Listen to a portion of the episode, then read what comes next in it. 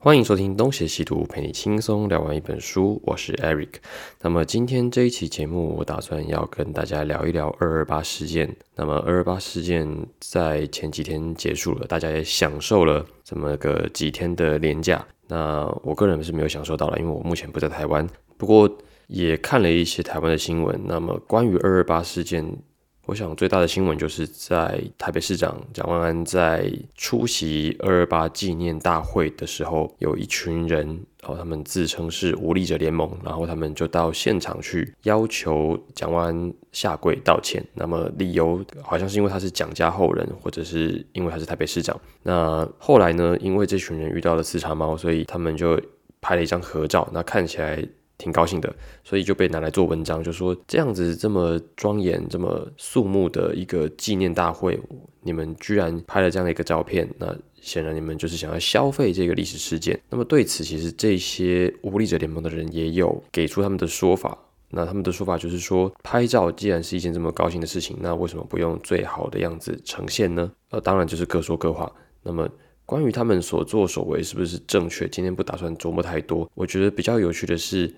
还是会有一些声音认为，哦，现在都已经过了这么多年了，一九四七年发生的事情到现在也已经七十几年了，为什么还要在不断的每一年的都要去提它呢？这样一个反应就表示了，其实有很多人对二二八是不理解的，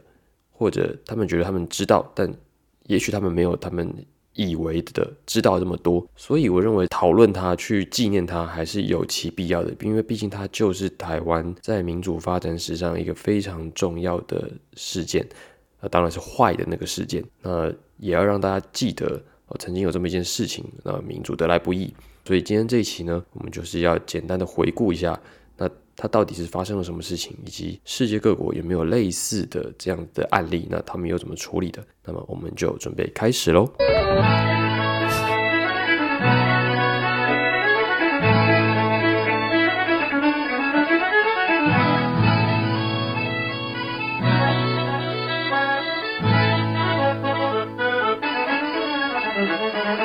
好，那么。我觉得一开始在谈这个话题的时候，我要先讲一下我自己对于二二八事件的认识有着什么样的前因后果的一些变化。那么，我觉得我跟大部分出生在八零年代的同才们都差不多，因为我们都是透过历史课本知道二二八事件的。那么，在历史课本里面提到这件事的时候，我依稀记得他所谈到的还是相对的单一事件化的叙述。这什么意思呢？就是说，我们都知道，在二月二十七号那一天发生了查气私烟的事件。那么，就是在台北市的天马茶坊啊，就是有六个人，他们去查气私烟，然后抓到一个寡妇，就其他人都跑光了，只剩一个寡妇。那么，他的私烟跟他的那些。钱就被没收，然后因为寡妇求情，被六个人里面的其中一个人拿枪托打头，那导导致他流血昏倒，所引发的后续的一连串种种的运动。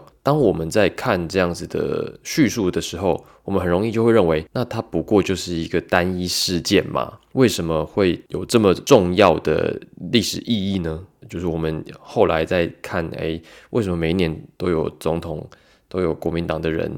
出来代表国民党，呃，向社会大众道歉，说二二八怎么样怎么样的，就是对我们只理解那件单一事件的人来讲，那的确，嗯，这这到底是要纪念多久？那我想到现在应该也有很多人是这么想的，就因为我没有去看现在的历史课本长什么样子，那以及后来的历史教育会是怎么。推进的，所以不确定现在的年轻人会怎么看待这样的事件。但我必须说，当年在那样子的历史教育底下，我们的确对于二二八不了解，我们不知道它的前因后果，不理解脉络，所以我们的确觉得这到底是要在玩多久？这到底是要在纪念多久？所以有些时候看到呃某一些团体呃在办一些打着转型正义之名的。音乐活动，那又或者是一些纪念演讲的时候，你多少也会不太认同。那么这里面或多或少的也是存在着我们对于台湾历史的不理解以及疏离。那么，因为我们当时都还是去读国立编译馆的课本，那还是一个大中国主义的思想教育，所以我们还是会有那种想象中的中国人的那样子的认同，对于台湾的理解。相对而言，就是比较少的那种奇妙的感觉，就像是你是在这边出生，在这边长大，但你好像不真正的属于这里，因为所有的人都跟你讲啊，这个地方就是一个暂时来暂住的，但你其实根本跟他们一点关系都没有。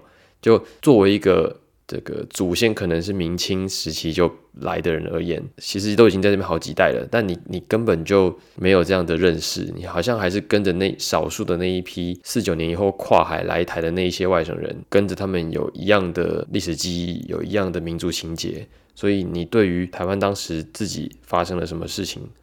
你是很难有深刻的认识的。好，那这样子的情况一直要到什么时候才逐渐改变？那我觉得在我成长过程中，也就是一九八五年以后，一直到现在，那台湾社会其实真的是改变的非常的多。那这个说起来，其实又是更加的漫长而精彩的。这这一期可能也无法很完整的说明。但我必须说，民主运动的确在台湾算是一场奇迹啦。如果你相对于其他国家的民主进程来讲，台湾这样子的进程算是非常非常的特例了。也因为各式各样的民主运动，所以让威权体制就松绑，那有更多的真相得以重见天日。所以我们有很多的学者，他们也都找到了那一些过去不曾被人看到，或者是。根本就不曾公开的档案，然后把那些昔日被刻意隐蔽的档案找出来，然后让众人知道。那么这样子的说法，也许有一些国民党的支持者会不服气，就说啊，民进党都已经执政多久了，还有什么档案是没有公开的？对，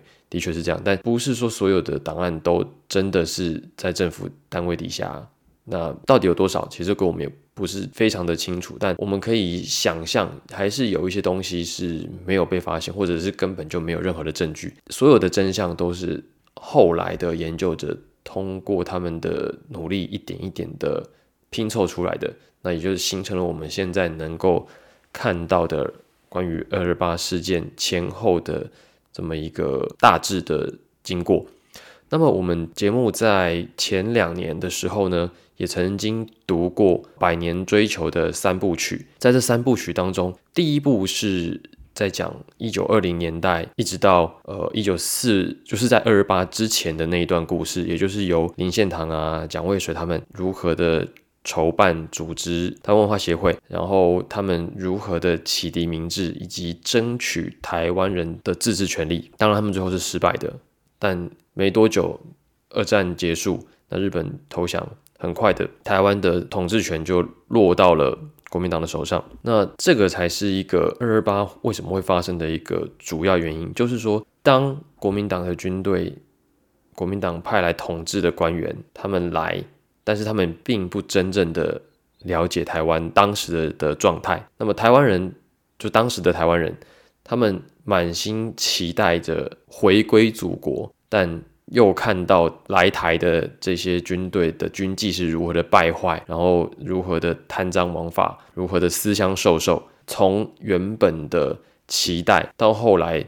失望到愤怒，那个漫长的被压抑的情绪，才是导致二二八爆发的主要原因。可是这一点，我记得以前是不会琢磨的，就是你没有告诉大家一个事情的原本。然后就直接讲一个事件的结果。那么你要人们如何去接受这一段故事？就你就告诉我说，哦，有个人开枪被打死了，所以引发了一个全台湾的重大事件。那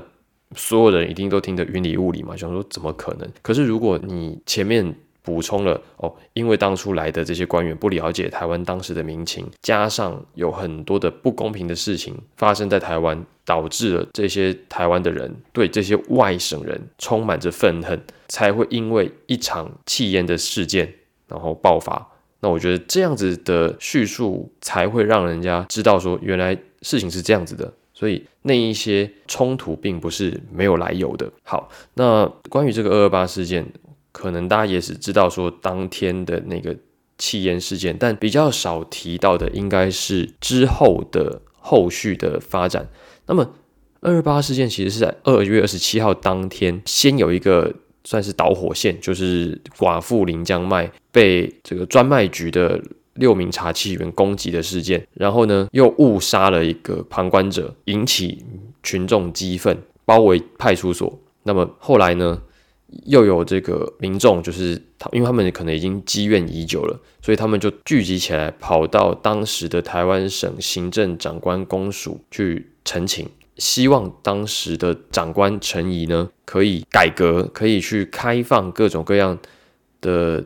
对台的一些优惠的政策，就不要再让这些外省的官员贪赃枉法。这里其实就出现了一些，我觉得算是情理以内的解读。有一些人会认为陈仪他根本就是有意的要杀人的，就是他认为台湾人这些人就是叛乱啦，就是应该要派兵将他们通通都杀死。只是苦于当时台湾并没有多少军队，所以陈仪必须要虚与委蛇的先跟那些台湾人协商，成立一个二二八事件处理委员会，但实际上是在等蒋介石的。军队来支援，那就是讲的他非常的腹黑嘛。那么另外一种思考，你当然也可以说，如果今天你是陈怡，那么你遇到了这样子的一个事情，就是台湾很多人都跑出来要求改革，然后中间有一些过激的行动，比如说可能攻击警察，或者是砸坏，或者是抢夺。外省人的一些财物，那么以当时的一个状况，他可能也是出于防卫机制，但这个防卫机制也过于的猛烈，导致了后面无可挽回的一些呃惨烈的悲剧。二二八当天，长官公署他们就已经开枪了。那很多详细的过程，其实现在在网络上面都已经找得到了，就是。你光是打开维基百科，你打二二八就会出现一大堆的资讯。那么，所以这边我就没有要一个一个细讲，因为实在是太多了，这样细讲下去没完没了。我们就讲几个比较大的事件。就除了刚才讲到二二八当天行政长官公署的卫兵开枪之外，到后来就是越演越烈，有一些人就等于是武装起义了。那也引发了一些事情，比如说。三月六号的高雄大屠杀，以及三月八号的基隆屠杀，啊，以及三月八号的圆山事件，三月十一号的八堵车站事件，大部分的武装镇压都在三月六号之后，就是我们会说是这个绥靖。那么主要是因为三月六号之后，蒋介石派来的部队才逐渐抵达，那好像是三月八号才到的。三月八号之后，陈仪就态度大转变嘛，他们就再也没有要理由台湾士绅所组成的那一批二二八调解委员会的任何的要求跟建议，那基本上就是全部翻盘，然后所有居中想要协调的学生士绅，很大一部分要么被逮捕，要么就直接被杀掉，然后武装势力当然是没有办法打得过这一些正规军，所以。有很多人就被杀了。关于这一些死亡人数到底有多少？呃，说实在，真的无从估计啊，因为到现在好像也没有一个很完整的数字。那也还有一些人会说，这根本就是子虚乌有，到底是怎么样，我们也没有要在这边讨论。但我觉得像这样子的武装事件，你说要没有死人，要没有严重的损害，我是不相信啊。那这个。就进一步的撕裂了台湾人对于外省，就是尤其是国民党政权的这样一个信任，基本上就是降为零。那没过多久，因为这是一九四七年的事情，一九四九年国民党就到台湾了，所以很快的就进入了雷震的那一个就是阻挡事件。那两件事情因为相隔大概两三年而已，所以中间又发生了什么，其实我们无从得知。但大概可以想象，台湾社会在那个时候就。首先有一大堆的民间的知识分子、学生、精英，可能就这么没有了，造成一个精英的断层，同时也让台湾人对政治彻底的失望。恐惧趋向冷漠，那再来是因为缺乏了台湾当地的士绅，用刘仲敬的话来讲就是土豪啦。那么当地就没有太多人能够去制衡外来的国民党政权，那么蒋介石也因此得以在台湾站稳脚跟，清除国民党内反对他的势力，那形成一党专政。然后再来就是呃，因为你有这样子的事件，就是本省跟外省人的这种情节，当然也就越来越。声越来越强化，那是当时。那现在我们其实都不太会去说什么省级情节了，就是本省外省。虽然我个人认为，其实这样子的影，就是省级的影响，到现在都还是有的。但你现在去提它，就显得有一些不合时宜了嘛。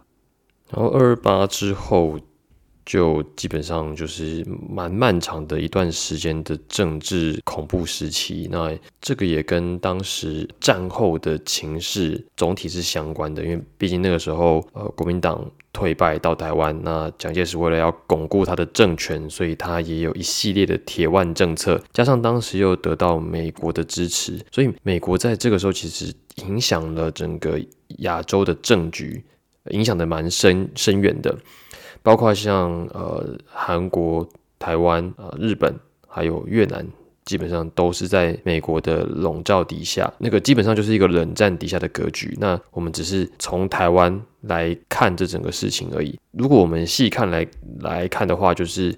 在台湾当时没有比蒋介石更大、更有影响力的人，在很长的一段时间里面，大概只有少数的人有办法提出阻挡的。要求，那就是雷震。那雷震之后，他就被抓了。那又有一段很长的时间的空窗，一直要等到后续的一些活动，然后一直到美丽岛事件是一个高峰，才陆陆续续的解除了威权时代。那最著名的当然就是江南案。那这件事情让美国直接对蒋经国施压，然后让蒋经国公开表示不会再让蒋家继续统治台湾，那才会有接下来的总统直选。那也。才会有这么几年来的政党轮替，所以我们在看二二八事件的时候，其实我们不要觉得它只是一个七十多年前的一个惨案，它其实是一个外来的政权如何的加入到台湾，那么它初期的有很很多的不适应，以及对台湾人来讲可能是非常的过分的行为，像这样子的不同的群体之间如何的沟通。它一直都会是人类历史上的主要讨论话题，因为不只是国民党跟台湾的本土居民，你包括像原住民的问题，其实在各个国家都有类似的讨论。我们就不要讲远的，我们就光讲台湾原住民好了。如果国民党对台湾人的这样的一种高压统治是一个过分的行为，那么当初汉人到台湾去迫害原住民，把他们赶到偏远地方去，那这又要怎么算呢？就是情况上是可大可小，那但是如何的解决这些问题，它始终都是一个永恒的命题。因为坦白讲，我个人觉得这是解决不了的。因为这所谓的转型正义要怎么转，就是承认错误、道歉，然后永不再犯嘛。可是我们都不是当事人的情况下，说实在的，我很难理解。这个说起来是这样子，就是说现在如果是一个。呃，受害者的家属，他出来讲这些话，可能多少都会比较有说服力，因为他们家的确就是因为二二八事件被直接的影响到。可是像我这样的人，我实际上在成长的过程中是没有被影响的。那你说在大局上来看，是不是有影响？也许有，但是就作为个人来讲，我们受到二二八的影响是几乎等于没有的。那在这种情况之下，我们很难去讨论这样的话题。例如我们最前面的时候所说的啊，就大部分人都不觉得这还要再继续纪念下去嘛？那我觉得反而是因为这样子，所以我们才需要有这个纪念日，透过这样的纪念日来告诉大家，台湾历史上的确发生过这么一个重大的事件，借由每年的纪念，让这样子的历史教训能够不断的提醒着每一个世代的人，从此都不要再犯同样的错误。当然，呃，我认为就整个发展来讲，一定是往越来越好的地方去的，因为每一个人都在现在的环境底下知道了更多更先进的知识，我觉得素养一定会越来越好啦。所以我认为整体的发展都是乐观的。然后在寻找相关资料的过程当中，其实也看到了其他国家关于转型正义的一些新闻。包括像是有一个网站叫做地球突击队，他们就有一个新闻是关于荷兰总理的道歉，因为荷兰以前是航海大国嘛，所以他们在各地都有他们的殖民地，然后推行的奴隶制。那他们也正式的为他们昔年的奴隶制道歉。他们就是在二零二三年的七月一号，荷兰的奴隶后代将会在苏利南举行废除奴隶纪念日的年度活动。那么要纪念的是奴隶制废除一百五十的周年纪念。那像这样子不断的发表自己的过去的一些不对的事情，然后正视过去的历史，并且道歉的新闻，其实在很多地方都陆续有出现过。比方说。报道者也有报道一则，是关于呃比利时还给刚果的一颗英雄牙齿。那颗英雄牙齿是他们的领袖卢蒙巴的，反正就是在殖民时代，刚果他们的一个领袖带头发表演说，就是吐槽比利时国王。然后比利时的王室就反正就找了一些理由，那就把他抓起来，然后杀掉。杀掉之后，把他整个尸体都毁尸灭迹。那最后好像只留下了一颗卢蒙巴的牙齿。那么时隔多年之后呢，这颗牙齿要还给刚果了。那么也是向过去那一段残忍的殖民时代忏悔赎罪。那么相关的类似的新闻呢，还有什么？例如说，澳洲的原住民，他们被称为是被偷走的一代，就是因为白人当时称霸世界的时候，他们认为啊。各地的原住民都是落后的，所以他们就把澳洲原住民的小孩子都从他们父母身边带走，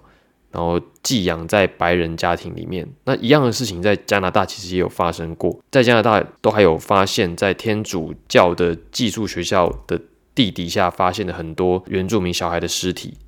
那像这样的事情，就表示以前对于原住民的迫害，那种白人至上主义的横行，以及殖民主义的横行，让很多地方都遭受了痛苦。那么，在多年以后，这些帝国都不在了，然后殖民主义也被彻底的反省了。那么各国呢，也都陆续的面对过去的种种罪行，然后纷纷出面，然后道歉。那也有一些也是有呃具体的赔款，例如说像刚刚提到的，澳洲政府就对每一个原住民大概赔了一百六十六万左右的台币。那也当然还是有一些地方。就是做了一些坏事，但是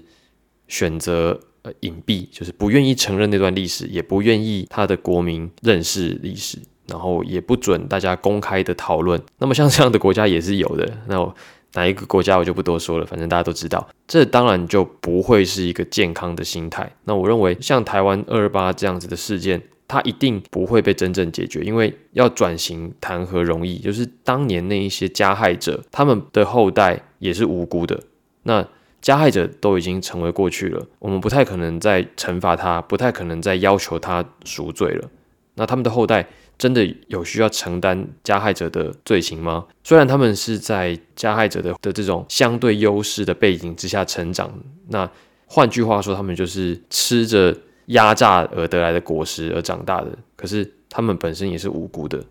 那我们要怎么去算呢？关于转型的困难点，然后那一些曾经做了坏事的人的那些加害者，他们现在拥有的东西，我们还有办法透过正义、透过公权力去要回来吗？那这个我觉得我个人也是存疑的，因为我觉得这这种事情是不太可能发生的。比如说台湾的某些大家族，他们当年的这些财产是不是？公平正义，你说这个在过去是连查你都不能查的，你要是讲你就惨了，整个人都不见了。现在这样的时代，我们都可以拿来消遣，拿来开玩笑，但东西在人家手上的事实是不会改变的。这个又谈何正义呢？我们也只能够说啊，就是从现在为止，从现在开始以后不会再发生类似的事情。可是伤害毕竟就是造成了。然后说到转型正义，有可能都会提到的是德国吧，因为德国以前那种纳粹对于犹太人的迫害，也是就连我们这种不是很了解的人都大概听过，那大概就可以知道那影响有多么的深远。那我记得我在很多年以前看过一部电影，叫做《窃听风暴》，它就是在讲说有一个专门在监视一对艺术家的这样的一个下级官僚。他原本是非常冷血无私的，要负责监视人，结果却因为监视监视着，他就开始能够同情共感他监视的对象的那样一个生活，然后并且被他感动，最后在紧要关头的时候呢，这一个本来应该要冷血无情的官员却救了这个艺术家情侣。那像这样子的故事，也是在过去那个时代算是一种童话般的结局。因为印象中龙应台也有写过这部电影，然后他说在当时的纳粹时期，像电影里面那样子的有良心的官僚一个都没有。那这个也算是对于历史伤痕的一种记录。那除了刚才提到的窃听风暴之外，台湾的悲情城市也是类似的背景下的故事。那因为这部电影蛮久了，所以其实我没有真的。看过，最近台湾也是重新在上映的。我觉得如果有有兴趣的话，也可以去看一下。窃听风暴好像也是有修复版啊，所以都可以看。然后再来是有另外一部片是最近听到的，叫做《阿根廷一九八五》，它也是类似的。它就是在讲那有一个阿根廷的铁腕审检察官是如何的审判当年阿根廷军政府的那一些高阶鹰犬的将领，然后也是涉及到阿根廷的转型正义的故事。好像台湾。没有上映，我不确定。但是看网络上有人转载，有人分享，我想应该快了，或者就是可以在各大串流能够看得到。那应该也都是跟呃我们今天讲的主题相关。那我也觉得，如果有兴趣的话，真的都可以去看一下。那么最后我想要。谈的是转型正义跟复仇，好像又有一点错综复杂的概念，因为好像要他们付出代价，就是类似复仇的概念，但其实我觉得应该不是这样子哦。我觉得转型正义应该是一个让原本的历史恢复到它应有的样子，就他也许他利用公权力，利用当时的一些权力做了一些。呃，伤害社会大众、伤害公平正义的一些事情，然后被他安全下装，就是他没有得到任何的审判，然后也就没有得到任何的处罚，然后在时隔多年之后，终于有一个机会让世人都知道，原来当时这些人的所作所为是不对的，可是他却得到了他不应该有的死后评价，以及他不应该得到的名誉，他不应该得到的财产，那么。这些东西能不能透过现在有的研究，把它通通都给予正确的处理？比如说，你不应该得到的名誉，那我们就把那个名誉要回来；你不应该得到的财产，我们把财产呃回到公家手上，等等的。然后，对于那些已经受害的人，那我们。要想办法让他们有一个好的交代，所以才会有每年这样子的道歉，呃，每年这样子的纪念。那如果说有一些人，他们真的就是想要打着这样子的旗号，然后作秀，或者是谋取一些个人利益，那当然是不为大家所乐见。可是也不能因为这样子就说啊，那我们从此就不要再记录，我们不要再纪念这样的节日。那我觉得这个就因噎废食了，因为我觉得还是要有一些呃留给大众的。共同记忆，那我们才能够借由这样子每年的的纪念，记住某些重要的事情。那也是人类史上一些重要的价值，它是不应该被我们所轻忽，不应该被我们忘记的。大概就是这样子。那今天的节目就先到这边。如果你喜欢我们的节目，欢迎到 Apple Podcast 给我们五星好评，并且到 Facebook、Instagram 与我们互动。那可以跟我们留言，可以。把一些你所知道的事情，呃，讲给我听，或者是我哪些地方讲错，你也可以指正。那如果说你觉得我们这个节目做的还可以，那你觉得我们应该继续做下去，那也可以赞助我们，抖内我们，让我们有这样的动力，可以持续的做类似的节目。那感谢各位的收听，我是 Eric，我们下次再见。